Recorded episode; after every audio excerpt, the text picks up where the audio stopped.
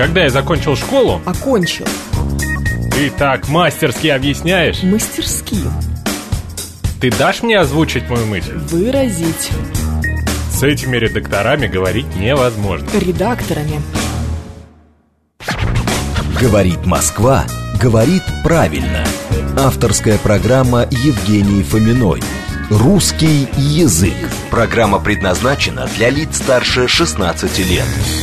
12 часов почти 7 минут в Москве. Русский язык на радио говорит Москва. Меня зовут Евгения Фомина, и я рада вас приветствовать. Мы в прямом эфире. Наши координаты. СМС-портал плюс 7 925 4 восьмерки 94 8. Телеграмм для ваших сообщений говорит МСК Бот латиницей в одно слово. Прямой эфир 7373 94 и 8. Вы можете присоединяться к нам на нашем YouTube-канале «Говорит Москва». Там есть чат, можно общаться. Вот, ведет трансляцию и звукорежиссирует сегодня наш звукорежиссер Евгений Варкунов. Спасибо ему за это большое. О чем будем сегодня говорить? Вот мастер уже прислал мне какую-то игру, э, значит, которая начинает, называется «Учимся писать» для детей 5-6 лет. А что, дети 5-6 лет еще не умеют писать разве? Они в каком возрасте вообще начинают учиться писать? Нет, не умеют, да? Или, не- то ли не умеют, то ли ты не знаешь, непонятно. Не умеет, да, в школе только начинается, да? М, понятно, вот. Ну ладно, хорошо, пускай. Хотя мне кажется, что можно было бы и раньше. Так, что я хотела вам сказать? Что вообще тема программы я сегодня озаглавила как следующим образом.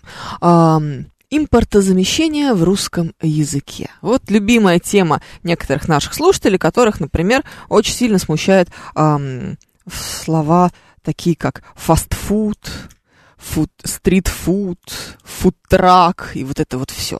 То вот мы как раз, Евгения Волгина, моя коллега, она рассказывала мне, что тут на нее набросились за обсуждение фаст, фастфуда и за использование слова фастфуд, собственно, в ее эфире. Она говорит, все приходите к Фоминой в полдень, в субботу, будем, будете это все там обсуждать. Я думаю, ну раз она сказала, то придется теперь уже, значит, обсуждать. В общем так, друзья мои, а, отношение к заимствованиям ваше отношение к заимствованиям. Мне, конечно, жутко м, любопытно, оно меня очень интересует. К заимствованиям, причем не только к англицизмам, хотя англицизмы, наверное, самые популярные сейчас, просто в силу распространенности этого языка.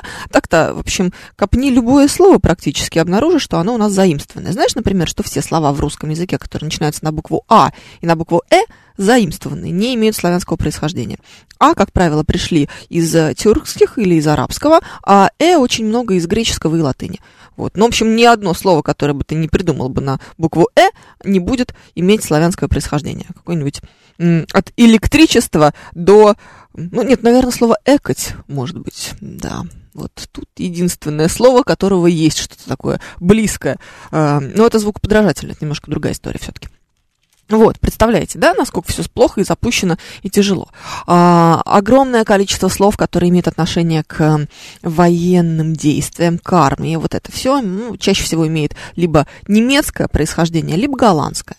Вот, там много таких вот чудесных, замечательных слов, просто потому что очень большое количество вещей просто, как, как вещи, пришли в русский язык из э, Германии и Голландии. Ну, собственно, вместе с названиями.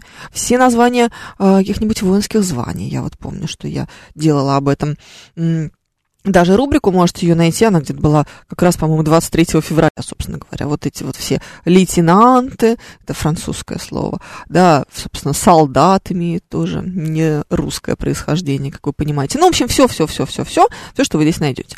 Так, даем бой рофлам, кринжам и мессенджерам. Э, Даем зеленый свет макроступам и иронии, пишет Виталий Фили. Макроступам и иронии, конечно, будем давать.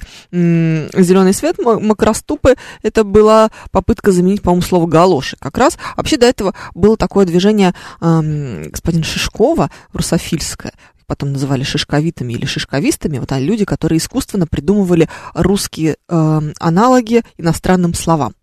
Потрясающе. Совершенно эм, не, не вышло никак. Кстати, при этом у нас есть примеры словотворчества, которые действительно очень хорошо легли и которые очень хорошо себя в языке за- зарекомендовали. Например, слово самолет.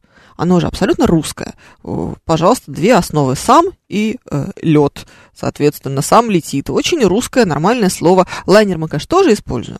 Или там, не знаю, какой-нибудь а, аэроплан, но это немножко другое, но тем не менее. Но самолет по-русски прекрасно э, живет, прекрасно существует, имеет много различных слов, которые от него образовались, вроде самолетостроения, например, или самолетный. И все с ним в порядке. Даешь памятник Розенталю, пишет Глеб Урала, что нет Дитмару Ильяшевичу памятника, да? Ну так давайте поставим. С другой стороны, а зачем? Ваше отношение к заимствованиям и как вам кажется, насколько часто вы их используете и в каких контекстах? То есть, смотрите, э, по сути, слово кринж, вот, э, которое нам предлагал сейчас Виталий Фили, оно уже как будто не такое модное, не такое прям современное. Ну, то есть все эти мемчики, они живут на самом деле не очень долго, и все эти выражения, которые кажутся модными, как с этим Карлом. Я каждый раз привожу пример с этим чертовым Карлом. Знаешь, вот это вот Карл, да. О, ребят, ну Карл вышел из моды лет 7 назад, мне кажется. Ну, может, 5. Нет, вот те, кто сегодня использует Карла, это прям ужасно. Прям вот серьезно. Еще вот от слова совсем. Это к моему любимому соведущему Георгию Бабаяну. Я хочу обратиться. Жора, прекращай. От слова совсем использует моя мама. Ну, я понимаю, что ментально вы примерно одного возраста, возможно, ты немного старше, но тем не менее. Давай, бросай эту ерунду. Э, это, это не модно. Надо прекращать немедленно. Я зверею от слова контент, пишет нам 411. Отлично. То, что вы звереете, мне очень нравится, я в восторге. Предложите, пожалуйста, э, импортозамещение. Слову контент. 7373948, телефон прямого эфира, вас слушаю. Здравствуйте. Здравствуйте, друзья. Здравствуйте, Евгений Лимузин. Вы знаете, да. вы совершенно правы. Вообще, э, заимствованные слова некоторые, они, конечно, бывают полезны в том смысле, чтобы сократить э, время для передачи информации, э, и потому что, ну, некоторые можно, конечно, заменить русским текстом какие-то иностранные словечки, но это долго. Вот. А то, что от слова совсем, или кринж, или там Карл, да, есть такие модные, когда-то были. Сейчас, конечно, они уже ушли и уже воспринимаются, так сказать, даже не знаю, как слово подобрать, но уже как бы, ну, не модно, не модно, действительно. Хотя, надо признать, что действительно а, некоторые заимствования бывают полезны, но в том только смысле, что они сокращают время, а, время именно произношения вот этих вот длинного российского нашего родного текста. Вот, собственно, и все. Если э, людям это удобно, если mm-hmm. они где-то на работе пользуются каким-то своим сленгом, ну почему нет? Mm-hmm. Понимаете, нам Спасибо. должно быть хорошо. Спасибо. Нам действительно должно быть хорошо, иначе э, основная функция языка у нас на этом смысле отвалится. Что уж там говорить, если слово собака имеет, эм, не имеет русского происхождения, пишет нам Смит. Слушайте, ну нет, давайте так. Слово собака не заимствованное. Чем у нас заимствованное слово от э, имеющего другое происхождение отличается? То есть одно дело, когда оно пришло и было обработано языком, и существует здесь достаточно давно, имеет свою историю и уже имеет большое количество производных, это одно. А другое дело, когда мы прямо его просто взяли из языка, в том самом, из другого, и вот в том самом виде, в каком оно сейчас существует, там, э, используем здесь. Вот со словом кринж, например, примерно то же самое происходит. То есть мы действительно его взяли, хотя уже немножечко начинаем обрабатывать и использовать как э, русское слово. Ну, то есть, как минимум, у нас есть э, производные, кринжовый, кринжатина, кринжуха, что-то вот такое. Слушай, ну что ты смеешься? Если они есть, эти производные, значит, слово уже обживается потихонечку. Ну, никто не скажет мне, что слово кринжуха не существует. Ну, существует, мы же его используем, значит, оно есть, значит, оно нормально.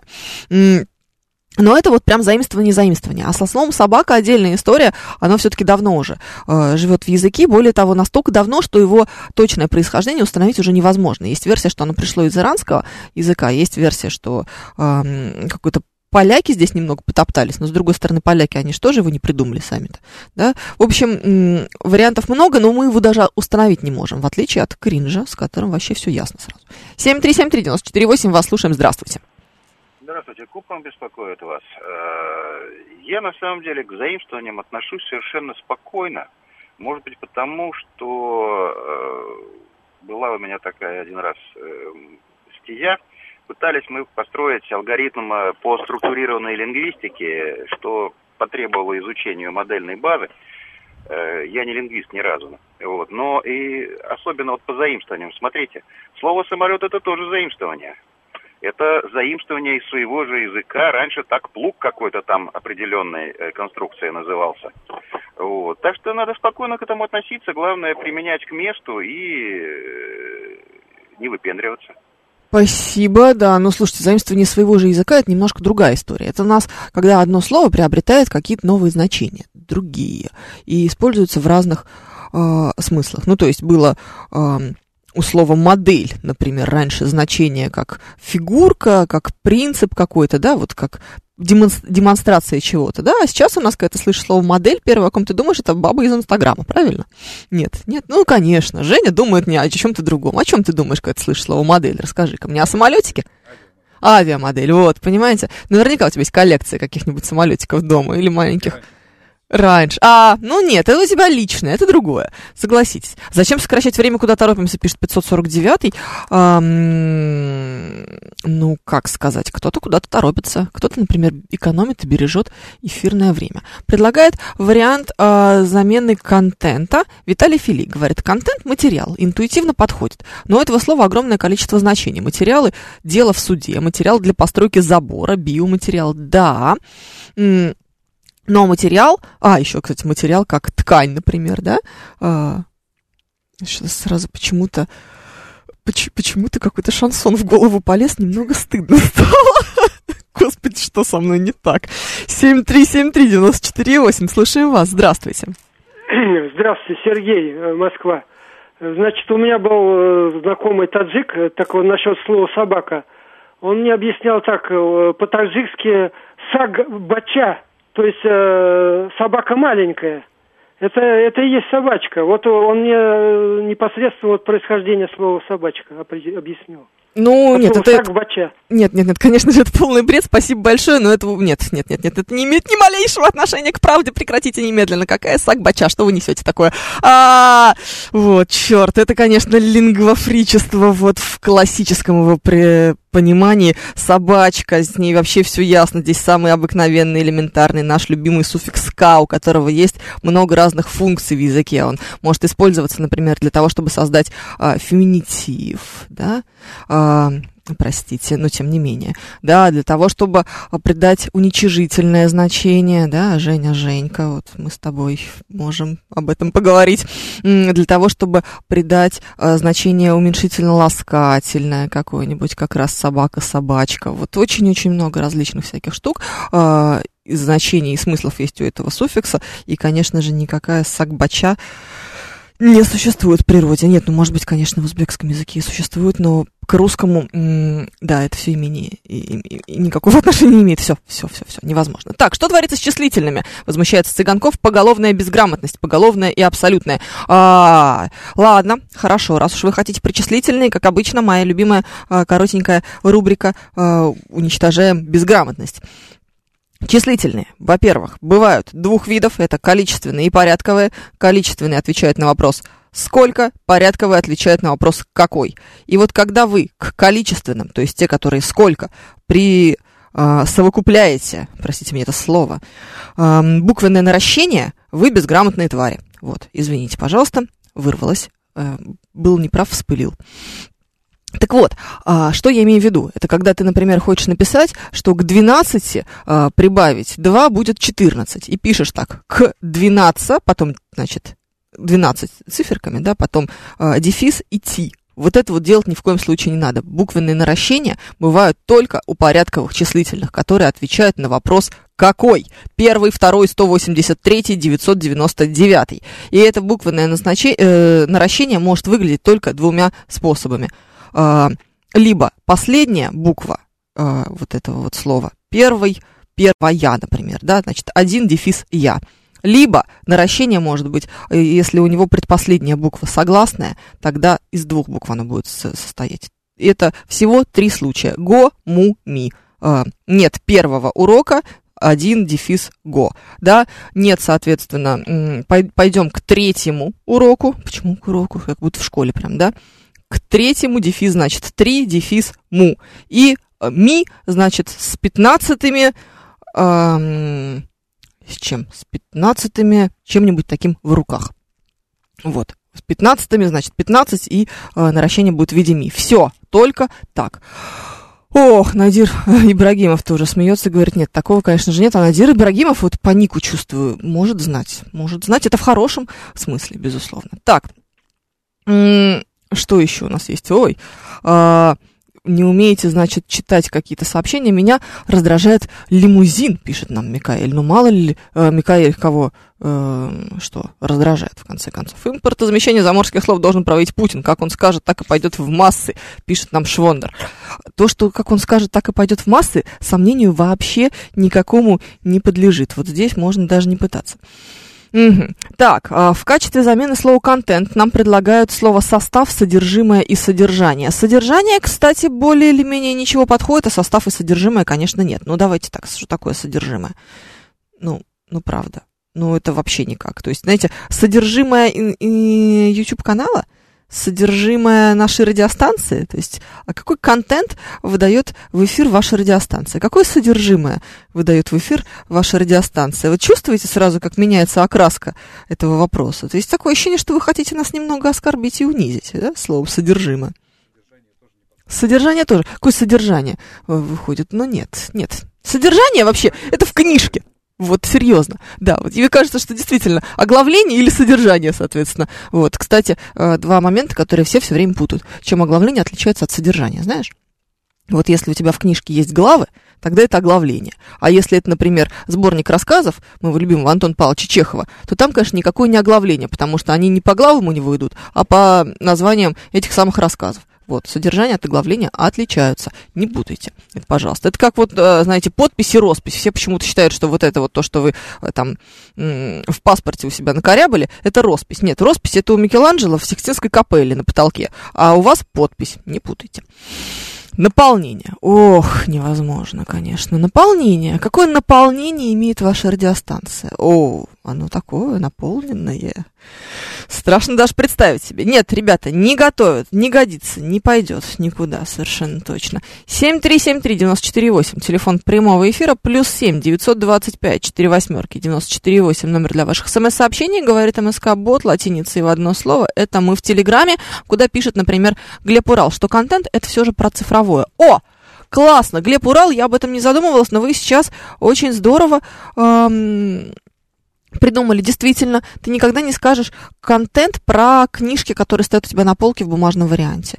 Ты никогда не скажешь контент про что-то, не имеющее отношения к цифровому миру. Действительно, контент это то, что мы можем видеть вот именно вот в каком-то вот этом вот э, ишном, прости господи, формате. Как-то так. Вот. 411 ваше зверение э, было сейчас нами разобрано полностью. Я спокойно отношусь к заимствованиям, если английский, немецкий, нидерландский прекрасно подходят для описания технических процессов, оборудования, то и не надо переводить условного слесаря на русского железняка.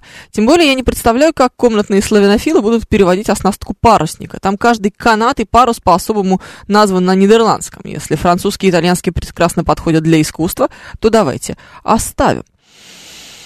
Да, наполнение тоже не подходит, пишет Глеб Урал, потому что наполняют как раз контентом. Нельзя же наполнить наполнением. Да, это будет плеоназм в таком случае. М? Непонятно. 7373948, телефон прямого эфира, плюс 7 925 4 восьмерки 948, номер для ваших смс-сообщений, говорит МСК-бот, латиница в одно слово, это мы в Телеграме. Ростислав пишет, что слово играет в разных языках, в разных объемах. Давайте вы э, расшифруете эту глубокую мысль, потому что так вот с наскоку-то она и не годится, откровенно говоря. Так, вот Микаэль, например, не знал про наращение. Теперь будете знать. Вот, с наращениями, на самом деле, одна из самых распространенных ошибок, мне кажется. Вот я как э, куда ни приду, так обязательно с наращениями все накалываются. Еще, кстати, есть такая штука, э, как правило, числительные до 10 включительно, э, вот по классическим таким, скажем, правилам русского языка надо писать буквами. А вот с, начиная с 11 и туда вот вперед, наверх, наверх, наверх, мы используем как раз вот эту форму с наращениями или, соответственно, без онных, если они не нужны. 7373948, вас слушаю, здравствуйте. Алло, добрый день, Вадим Подмосковье. Да, Вадим. Евгений, ну провокация от меня, как всегда. Ой. Вот как англичане обходятся без заимствований? А кто же вам сказал, что они обходятся без заимствований? Нет, ну практически без заимствований, потому что, ну, там латынь, понятно, это все основа. Но сейчас-то практически донор всех заимствований, это английский язык. А сами они прекрасно внутри своего языка все объясняют. Спасибо, Евгений. По- Поговорим об этом. да, нет, подождите, слушайте, ну кто же вам сказал, что англичане обходятся без заимствований? Какая глупость, посмотрите. А, нужно какой-то сейчас пример мне с этимологическим э, словарем именно английского языка. Там огромное количество слов, которые пришли из испанского. Огромное, особенно если мы будем говорить о каком-нибудь американском английском. Вот чем ближе туда к Мексике, тем больше будет заимствований из испанского. У них вообще есть такая штука, как спенглиш. Вот этот вот, типа, что-то вроде суржика, только американский манер. А, огромное количество а, вот этих вот всяких заимствований из французского. Как же они, господи, называются? Тут же у меня мгновенно вылетело это из головы. Это тоже в Америке вы можете наблюдать где-нибудь в какой-нибудь Луизиане, где много креолов, соответственно, то есть людей из французского, э, французского происхождения. И там будет тоже э, очень много именно вот этих французских заимствований. Ну, испанских, наверное, все-таки больше, так вот в общем, в общей массе. Просто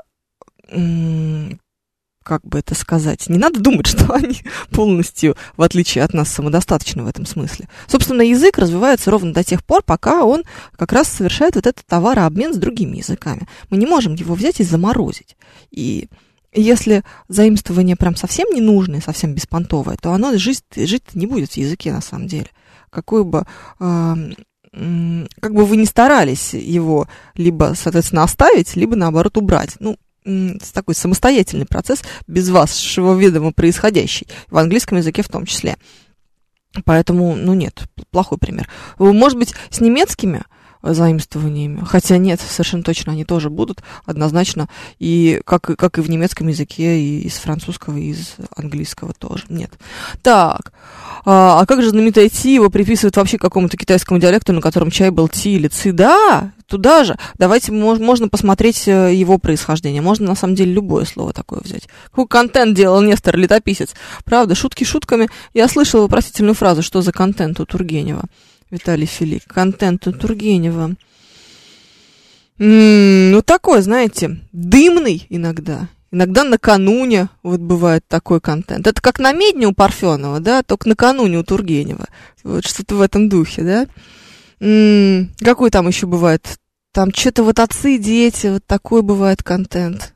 Вот, так, слушайте, я считаю, что я три романа Тургенева сейчас мгновенно, так сказать, с лету вспомнила. Этого более чем достаточно с моей стороны. Дворянское гнездо еще и вот все, все нормально будет. Так, дальше еще идем. У Гоголя контент огонь, Виталий Фили. О, это невозможно. Это что, мы уже жизнь под железным занавесом тренируем, пишет э, Андрей Буб. Э, как сказать? Вы можете тренировать, если вам очень нравится. Я бы не стала бы этим заниматься. Так.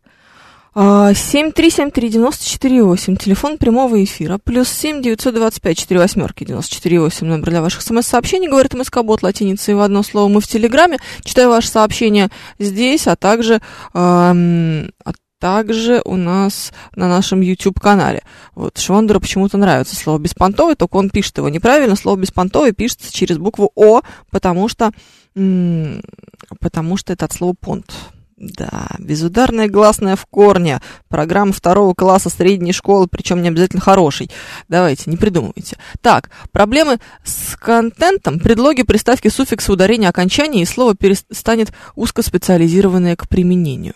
Что имеет в виду Ростислав Сухоставец, я опять отказываюсь э, понимать, если честно каким образом слово с приставками, ударениями и предлогами особенно с предлогами, станет узкоспециализированным. Нужен какой-то пример. Мне кажется, что это наш Ростислав научился пользоваться YouTube, потому что качество, как бы это сказать, уровень бреда, который э, сейчас я начинаю наблюдать, он как-то, знаете, сопоставим немножечко с тем, что происходит в эфире. Опасаюсь немного, опасаюсь. Нужен пример.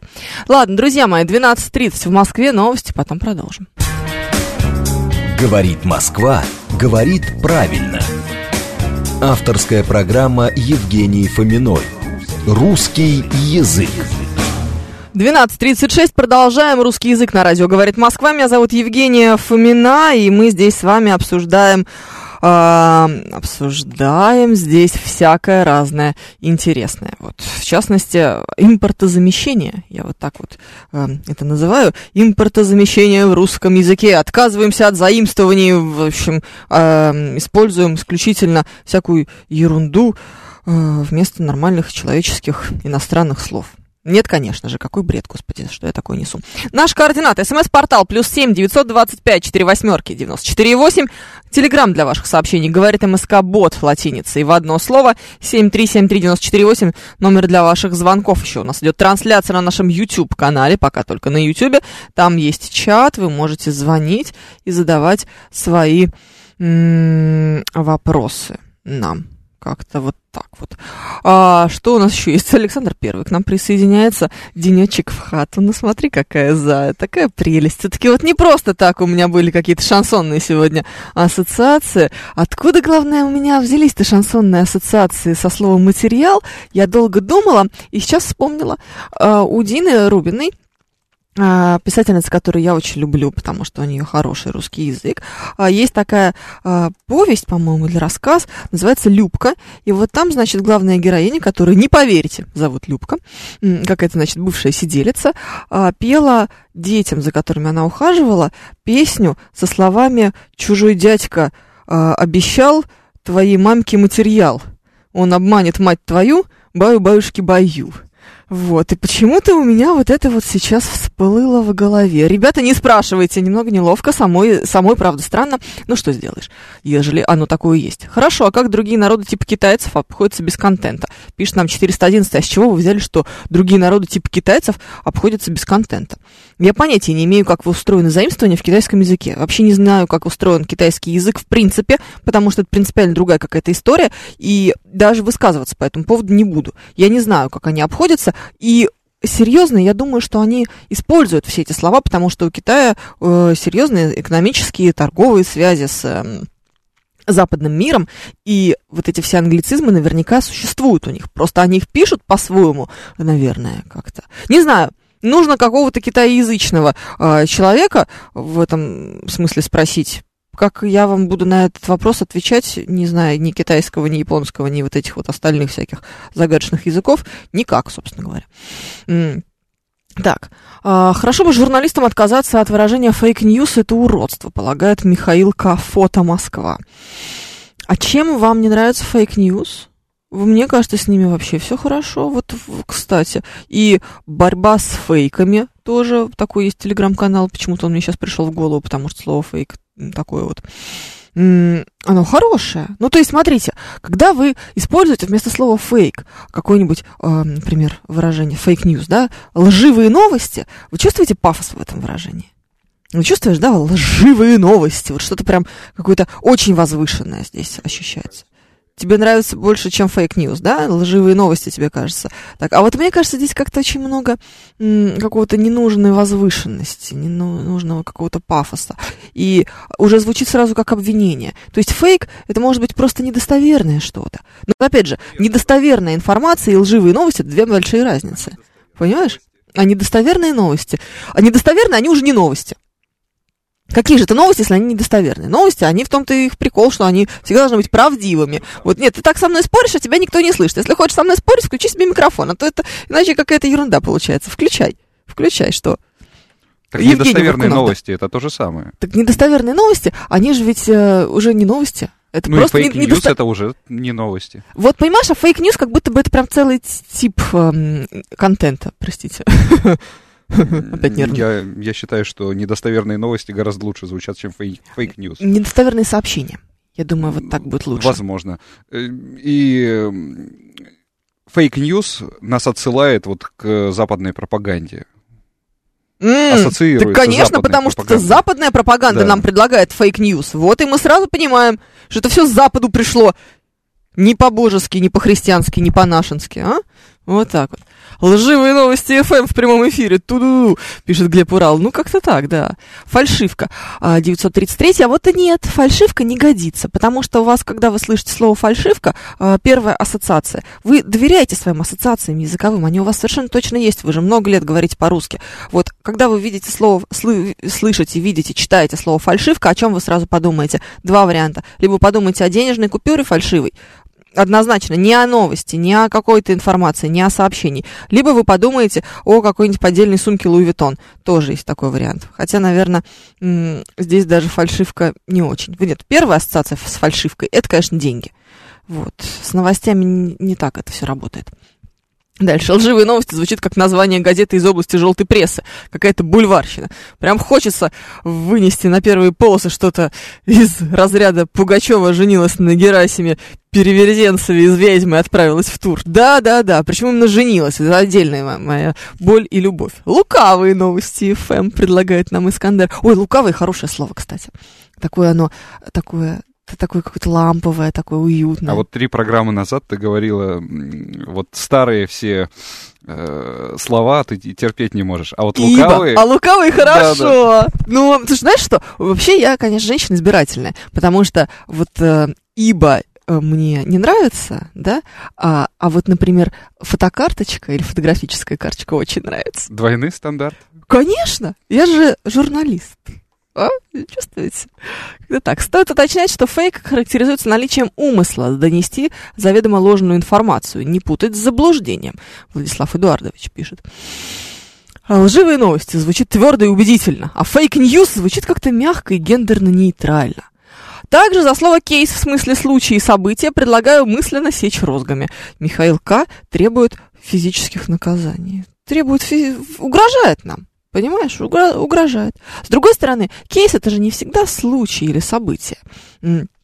Кейс – это портфель, в котором содержатся все имеющие отношение к конкретному э, случаю или событию вещи. То есть как, как бы вот это сказать? То есть вы не скажете слово кейс относительно того, что с вами случилось. Представляете, вы рассказываете э, другу историю, да? Слушай, представляешь, со мной вчера произошел такой кейс, иду я, значит, весь такой нарядный, красивый на свидание, а тут летит надо мной голубь и, простите, портит мне шляпу. Ты не назовешь это кейсом, да? Ты назовешь это случаем. А кейсом ты назовешь э, что-то такое э, прецедент, да? Вот, кейс это прецедент. Что-то, мне кажется, прецедент так себе импортозамещение в случае с кейсом. Да. Как это называется? Э, хрен редьки не слаще? Что-то такое. Так, ладно, повысим градус э, ахинеи в эфире. Слушаем вас, здравствуйте. Здравствуйте, Ростислав. Я хочу сказать, у самих переводчиков с иностранных языков бывают интересные заимствования. Вот у Джона Лекаре там в одном романе один персонаж вылетел из Лондона на материк, и я читаю в перевод на наш язык, когда вскоре показались огни французского побережья, он представил себе громкие голоса и галуазовый запах курева в забегаловках внизу. Вот чувствуется, что переводчик думает, что ну, все примерно там бывали, все знают, о чем речь. Вот, собственно говоря. Изъездили все сами туда, то есть он это допускает. Вот. Было бы интересно узнать, на самом деле, там еще галуаз курит. Жень, вы если поедете, там узнаете, а, потому что очень интересно, на самом деле. Э, сами французские сигареты остались или нет? М-м-м.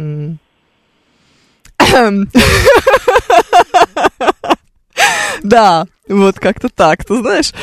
Я вот в таких ситуациях, конечно, всегда представляю звукорежиссера, который обливается холодным потом из-за тишины в эфире. Но мне ведь действительно нечего сказать. Это ведь тот самый случай, когда, э, ну, ну, собственно, ничего и не скажешь. Ну а что? Вот так вот. Ох, дальше. Швондер требует раскрыть тебя как личность, кстати говоря. Вот, ну ладно. Хорошо, а, как-нибудь обязательно попробую. Fake news в первую очередь есть инструмент управления массовым сознанием, и лишь затем недостоверные сведения, пишет нам Швондер. Вот поэтому а, мы должны вот именно поэтому мы должны перевести это на русский язык. Вы смотрите, а есть, кстати, еще в детстве, я сказала, почему-то когда я училась в школе, у меня в шестом классе был курс зарубежной литературы. Это немного странно, вообще сейчас такого нет, и, и тогда, собственно, тоже было не везде. А мне повезло, как обычно. И вот, значит, в рамках курса зарубежной литературы мы проходили какой-то там рассказ, уже не вспомню ни писателя, потому что что-то было очень проходное, ни, собственно, сюжет самого этого рассказа, ни зачем, почему вообще это все оказалось в школьной э, программе по литературе в шестом классе, ерунда какая-то. Но не суть. В общем, там э, главное был художественный прием, который мы прям достоверно с преподавателями разбирали.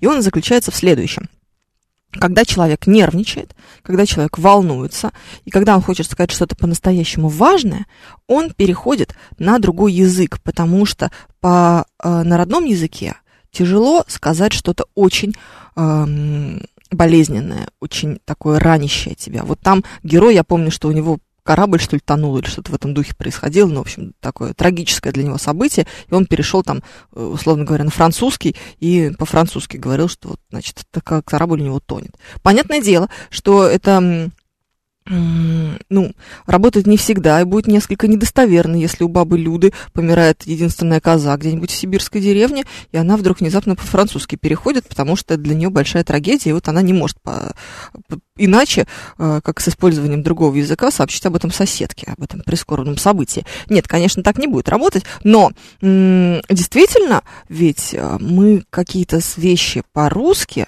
воспринимаем более выпукло и более ярко, так скажем, нежели на его э, иноязычном заимствовании, аналоги. Вот как-то так. Подумать можно об этом, наверное. Любопытно. В общем, поэтому fake news, оно под собой не несет такого э, как-то пафоса и э, вот этого вот такого обвиняющего, что ли, характера по сравнению с лживыми новостями. То есть да лживых... несет, конечно. Не, не несет. Ну, несет. Да не несет. Да несет. Ты весь пафос не чувствуешь. Ты как он взял и выключил микрофон, типа, а знаете, он мог бы выключить мне, но выключил себе. Это, кстати, тоже неплохо, ты знаешь, Жень, ты молодец, мне нравится. Все абстрактные фоны восприятия по тексту, пишет э, котик-обормотик. М-м, да, наверное. Подумаешь. Так, ладно. А, еще что? А если уточные новости Максим Махов предлагает. Слушайте, по поводу уточных новостей. Еще не знаю, как мы сюда вышли, но неважно. А, с уточными новостями, во-первых, это смешно. А во-вторых, что ты смеешься? Ну, правда, смешно, уточные новости. А во-вторых, а, давайте так. Когда мы в последний раз употребляли слово «утка» в э, значении fake news? Мне кажется, это понятие просто исчезло. Газетная утка, она просто, ну, растворилась. Мы так... Утка — это преднамеренное вранье, а fake news могут быть и непреднамеренно Случайно, лживыми, да. думаешь, в этом дело, да? Mm-hmm. Не, все равно, нет, я сейчас, знаешь, не об этом, не о том, чем они отличаются, утка от э, fake news, а о том, что мы, в принципе, слово «утка» не используем. Вот э, правда же, больше, э, ну, как-то, мне кажется, это можно скорее в литературе середины 20 века встретить, вот, значит, запустить утку, газетная утка, вот что-то такое. А вот так вот в жизни-то уже больше и не говорят. Угу. Интересно. Так, дальше читаем ваше сообщение. Вопрос, а, а, разговор о значимости слова или о значении слова. Проще, собрались понять или потрепаться. Если у вас значимость слова отличается от значения слова, то, Ростислав, вам, конечно, тяжело, наверное, приходится. Главное, что я опять по-прежнему не понимаю, что вы хотите у меня, от меня сейчас узнать в этом смысле. Читаем дальше ваше сообщение. А, Громозек к нам присоединяется. Здравствуйте. Чем заменить импортное слово пропаганда? Спрашивает стратегический инвестор. Ничем. Зачем? Оно хорошее, мы его используем. Но русский мат гораздо обиднее звучит, пишет а, Владислав Эдуардович. Да, но он несколько неэфирен. А потом, опять-таки, кстати, пере перейти э, вот бабе Любе на э, русский мат в ситуации, которая описывает гибель любимой козы, единственной кормилицы в семье, будет довольно естественно, конечно же. Как она еще опишет эту трагическую ситуацию? Идем дальше. А газетная утка осталась на полосах газет в марте 99 -го года, полагает Виталий Фили. Мне кажется, что даже раньше она осталась на полосах газет до 99 -го года. Она все как-то уходила, уходила, уходила и уходила. А, так я не один, у кого была зарубежная литература. 2008 год, Москва, седьмой урок по вторникам. Мы читали разные чешские, арабские, турецкие сказки, всякие мифы древних скандинавов. Классно. Это прикольно, на самом деле, Виталий Фили. Это не так уж и плохо было. Ой, у меня был в детстве сборник арабских сказок. Мне кто-то подарил. Слушай, я такую порнуху не читал ни до, ни после никогда. Ну, правда. Вот это прям, знаешь, сайты с названиями, где будет 3 икса в заголовке, они все отдыхают по сравнению с тем, что там было в этих арабских сказках. Я больше скажу, кровавые мои любимые скандинавские детективы тоже отдыхают по сравнению с арабскими сказками, потому что там э, жесткая порнография соседствует э, с э, чем-нибудь кровожадным. Например, там один мужик, я как сейчас помню, летел на птице, и по дороге птицу надо было кормить мясом. И он летит и кидает ей кусок мяса, значит, птица говорит, типа, жрать охота, да, и кидает, кидает, кидает. А уже надо было подлетать к месту, птица в очередной раз поворачивается, говорит, мясо давай, я есть хочу. А, а мужик говорит, черт, у меня мясо закончилось. Ну, то есть думает, что же делать? А тогда птица не долетит и сбросит его. Ну, потому что как она полетит без мяса, правильно? И он берет ножик и кусок от бедра отрезает у себя, и вот этим вот мясом птицу кормит. Птица его довозит до места, он слезает, и птица говорит, слушай, а что за мясо мне последний раз э, кидал? Такое вкусное было. Он говорит, так это мое, от бедра. Говорит, черт, если бы я знала, что ты такой вкусный, я бы тебя, конечно, никуда бы не повезла, а культуру он съел прямо на месте. Такая вот неловкость. Прям в память запал. Что за сказка была? Э, куда там летел этот мужик? Зачем он отрезал кусок бедра, чтобы накормить какую-то несчастную птицу? Что он потом делал с арабской принцессой, ладно, я тебе пересказывать не буду. Это прям вообще уже за гранью будет. Но вот так вот, если вдуматься. Ох, арабские сказки, это такое. Да, это вам не диснеевский мультик про Жасмина и Алладина. Это все гораздо интереснее. А еще у нас что есть? 7373948, телефон прямого эфира. Вот у нас что есть. Здравствуйте. Ев- Евгений Тимуровна, мое гл- глубочайшее почтение. Здравствуйте. Скажите, пожалуйста, вам известно происхождение такого понятия, как газетная утка? Откуда оно появилось? Слушайте, я помню какую-то байку, но, честно говоря, вот сейчас врать не буду. Давайте вы мне расскажете. Это в, в Америке, когда в прессе печатали, печатали какую-либо статью, в достоверности которой не были уверены, внизу ставили аббревиатурку НД, что в переводе с английского недостоверно. И немцы, когда чит- читали статью э, и в конце видели НД, говорили, о, да, НД, а НД переводится немецкую, это утка. И М.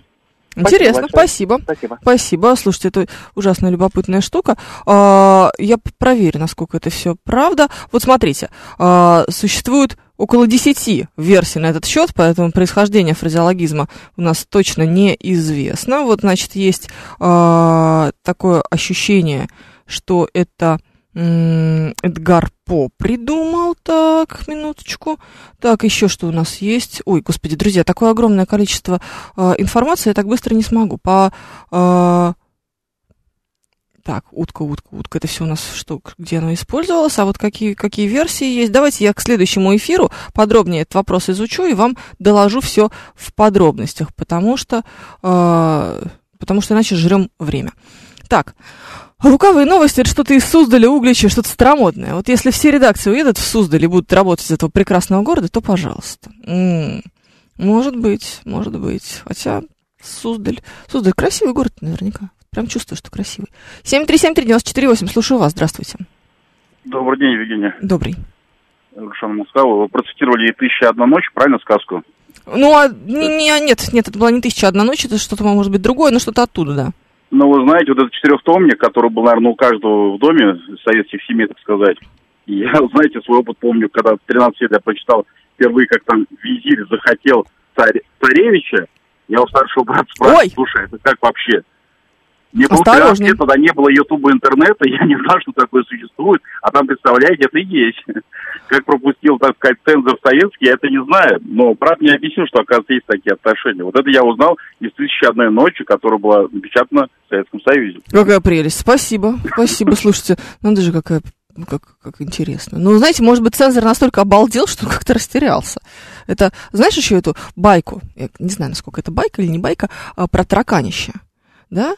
Все же потом говорили, что, боже мой, как можно было пропустить эту сказку, это абсолютно однозначная аллюзия на Сталина, про стра- страшного таракана и все такое, а, но потом уже, знаешь, придумали объяснение, что как будто бы это настолько жесткая аллюзия на Сталина, настолько м, чудовищная, что даже сами редакторы, испугавшись этого предположения в своей голове, э, замахали руками, типа, нет-нет-нет, нам такое в голову не могло прийти ни в коем случае, э, печатаем.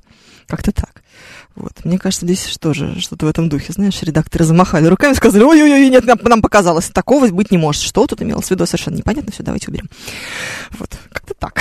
ну, другого объяснения, конечно, у меня нет, совершенно точно. Либо, знаете, редактор был не в настроении в тот день и эту сказку пропустил. А корректор, когда читал, а, перестал, а, как это, не, не обращал внимания на смысл. Так, оно обычно бывает. Так, Милонов, аларм, надо такие сказки запретить. Что Виталий Фили, да, он сейчас Виталий Валентинович прям позвонит в эфир и скажет, что надо запретить. А потом будет ходить у вас по домам и изымать. А? Изымать будут ваши четырехтомники. У меня, кстати, его не было, этого четырехтомника, мне кажется. И у тебя тоже не было. Кошмар какой-то. Так, а, либо редактор был антисоветчиком, пишет Виталий Фили. Либо не только антисоветчиком, но еще и представителем ЛГБТ-сообщества. Почему бы и нет? Он имел на это полное право. Ну, тогда не имел, но мог. А, так, ладно. А, что мы куда-то в другую сторону уходим. 7373948, телефон прямого эфира, плюс 7 925 4 восьмерки 948, номер для ваших смс-сообщений. Говорит МСК Бот латиницей в одно слово. Это мы в Телеграме. Слушаю сейчас вас. Внимательно, здравствуйте. Здравия всем. Сергей Москва. Да. Сергей. А, Можно и по поводу «Тысячи одной ночи», по поводу собаки. Ой. А, вы так, без, знаете, без собаки в тысячу одну ночь. Ну, а, в- а, мне попался один из томов другого издания «Тысячи одной ночи», начала 90-х уже. А, Значит, что меня там удивило, там есть такое крещение, как обряд в исламе. Представляете? Я стал спрашивать у тех, кто в исламе более разборчив, чем я. Вот, и тоже они удивились. Так что это может быть с переводом связано, да? Как м, может быть, конечно, да. и, соответственно, по поводу собаки. Когда-то слышал мнение, что поскольку, как нам говорят, э, собака когда-то стала жить рядом с человеком, то она как бы э, стала собоку, сбоку, рядом, то бишь. Не, Вот не, не, не, это все Да, туда же все. Пожалуйста, не надо. Да. Спасибо большое. Это все, вот эта вот кухонная этимология. Я вас очень прошу, не надо Это ей заниматься. Это к Задорнову, да. Это однозначно, совершенно точно к Задорнову. И ты знаешь, у него столько последователей, кроме Задорнова самого.